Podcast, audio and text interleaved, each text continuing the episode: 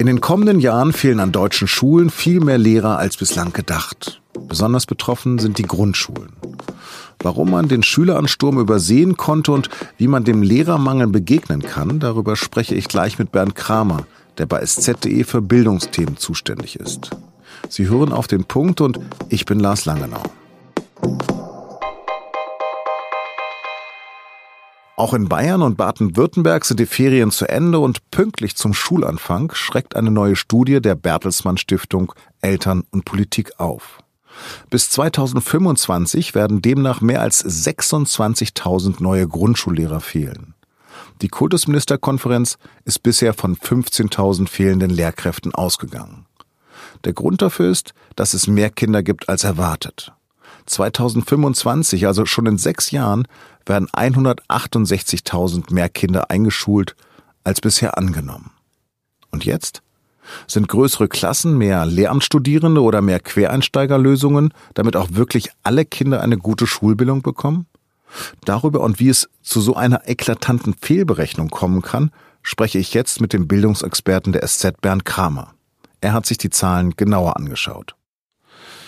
Bernd, die Kinder, die in sechs Jahren zur Grundschule gehen werden, die sind ja schon alle auf der Welt. Wie kann die Kultusministerkonferenz sich so verrechnen? Naja, das liegt zum einen daran, dass es bisher äh, nicht üblich war, regelmäßig sich die Statistiken anzuschauen und dann zu gucken, wie viel Lehrer man braucht. Also es gab teilweise den Fall, dass Länder mit Zahlen von 2011 noch gearbeitet haben. Und das war ein Zeitpunkt, zu dem man noch davon ausging, dass die Geburtenzahl in Deutschland zurückgeht. Jetzt ist sie tatsächlich gestiegen in den letzten Jahren und das hatten die Länder teilweise einfach nicht auf dem Schirm. Man muss aber auch sagen, inzwischen irgendwie steuern, ähm, steuern da viele um und versuchen ihre Prognosen aktueller zu halten, was auch nötig ist.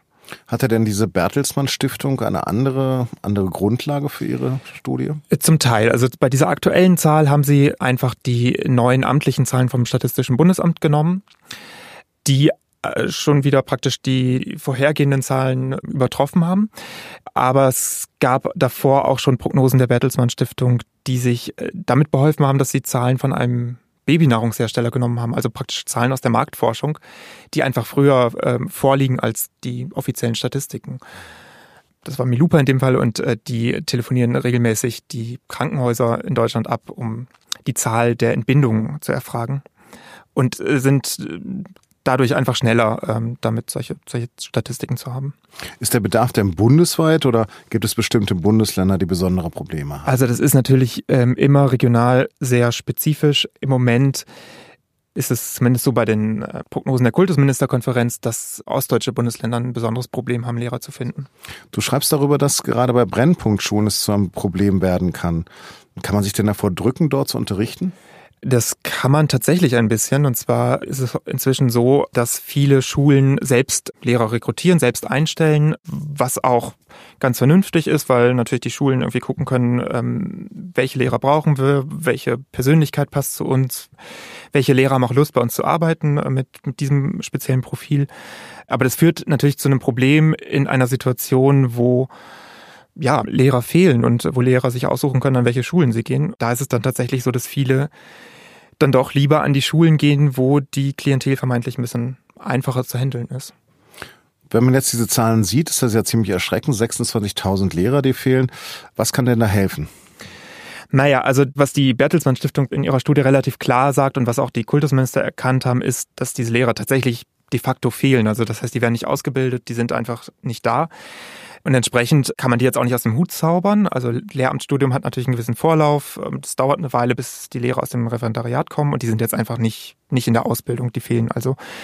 Und helfen könnten natürlich verschiedene Maßnahmen. Man könnte sich anschauen, in Grundschulen, gerade in Grundschulen arbeiten ziemlich viele Lehrer auch in Teilzeit. Da könnte man sich überlegen, vielleicht kann man irgendwie Bedingungen schaffen, dass diese Lehrer, die in Teilzeit arbeiten, ihre Stundenzahl aufstocken. Das wäre eine Möglichkeit. Eine Möglichkeit wäre zu gucken, dass man ältere Lehrer länger hält, dass die also nicht so früh in den Ruhestand gehen oder vielleicht irgendwie freiwillig, wenn sie im Ruhestand sind, noch ein paar Stunden unterrichten. Und ansonsten wird es einfach darauf ankommen, Quereinsteiger zu finden und ähm, Stellen mit Quereinsteigern zu besetzen. Mhm. Kann dann also jeder Lehrer werden? Bei den Quereinsteigern muss man natürlich unterscheiden. Das sind teilweise natürlich auch vielleicht Lehrer, die für andere Schulformen ausgebildet sind, aber jetzt vielleicht zum Beispiel auch an einer Grundschule sich vorstellen könnten zu unterrichten. in der Regel ist die Voraussetzung dafür, dass man das Fach studiert hat, das man unterrichten möchte. Also das heißt, selbst so Quereinsteiger sind in der Regel nicht komplett fachfremd, aber man versucht dann ihnen sozusagen das, das didaktische und pädagogische Rüstzeug im Job irgendwie nochmal nachzu, nachzureichen. Wie viele Lehrer sind denn aktuell schon Quereinsteiger? Ähm, aktuell sind es 13, so um die 13 Prozent. Das ist auch ein Höchstwert. Das war jetzt im Jahr 2018 und so viele waren es in den Jahren davor nicht.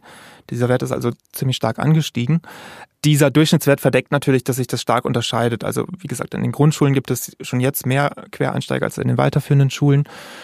Äh, und in bestimmten Regionen, ähm, zum Beispiel Metropolen wie Berlin, die auch eine hohe Geburtenzahl hatten in den letzten Jahren, ähm, liegt diese Zahl deutlich darüber. Also ich bin selbst Lehrer für Geschichte, Politik und evangelische Religion für Real- und Hauptschulen. Hätte ich denn eine Chance, als Lehrer zu arbeiten? Ah, das weiß ich jetzt ehrlich gesagt gar nicht so genau. Es kommt wahrscheinlich dann tatsächlich auch drauf an, in welchem Bundesland du arbeiten würdest, ob du in der Stadt arbeitest oder auf dem Land. Es gibt paradoxerweise zum Beispiel in Baden-Württemberg immer noch die Situation, dass Lehrer in den Sommerferien arbeitslos werden. Das heißt, es äh, scheint, äh, scheint ja der Markt da noch nicht so angespannt zu sein, dass man die unbedingt äh, fest beschäftigt, sondern man stellt viele Lehrer befristet ein und schickt sie dann in den Sommerferien in die Arbeitslosigkeit. Äh, das betrifft natürlich dann vor allem, denke ich, solche Lehrer, die an ähm, weiterführenden Schulen unterrichten, wo der Mangel einfach noch nicht so groß ist. Es gibt noch eine andere Möglichkeit, die du auch erwähnt hast, und zwar größere Klassen. Was ist denn gerade die Klassengröße und auf was findest du pädagogisch sinnvoll? Kann die noch steigen?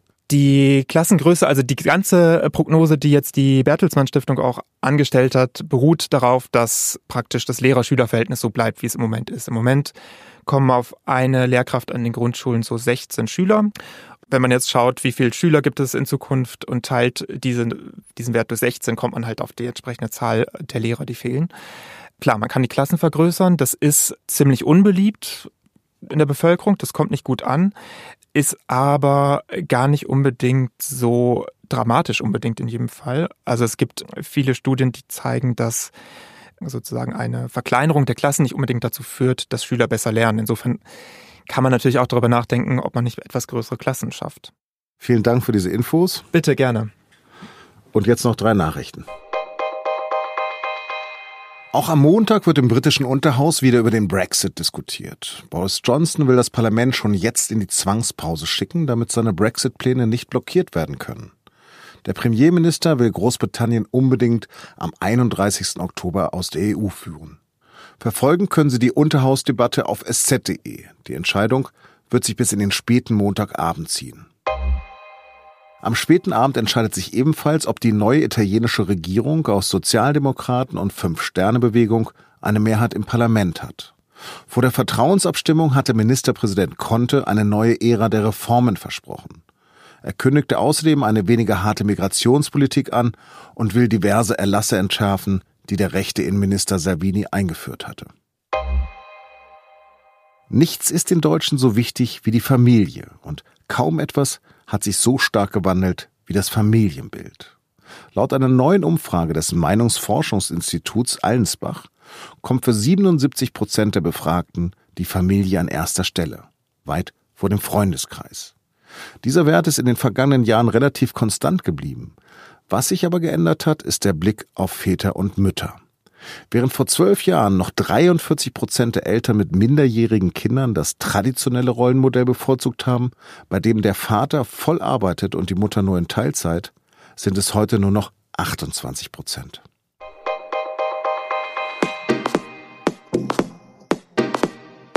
Rafael Nadal hat am Sonntag die US Open gewonnen, in einem der besten Endspiele der Geschichte. Für den 33-Jährigen ist es der 19. Grand Slam-Titel. Damit liegt er nur noch einen Turniersieg hinter Roger Federer. Wann wird er ihn einholen? Darüber spricht meine Kollegin Anna Dreher mit unserem Tennisexperten in der neuen Folge von unserem Sportpodcast.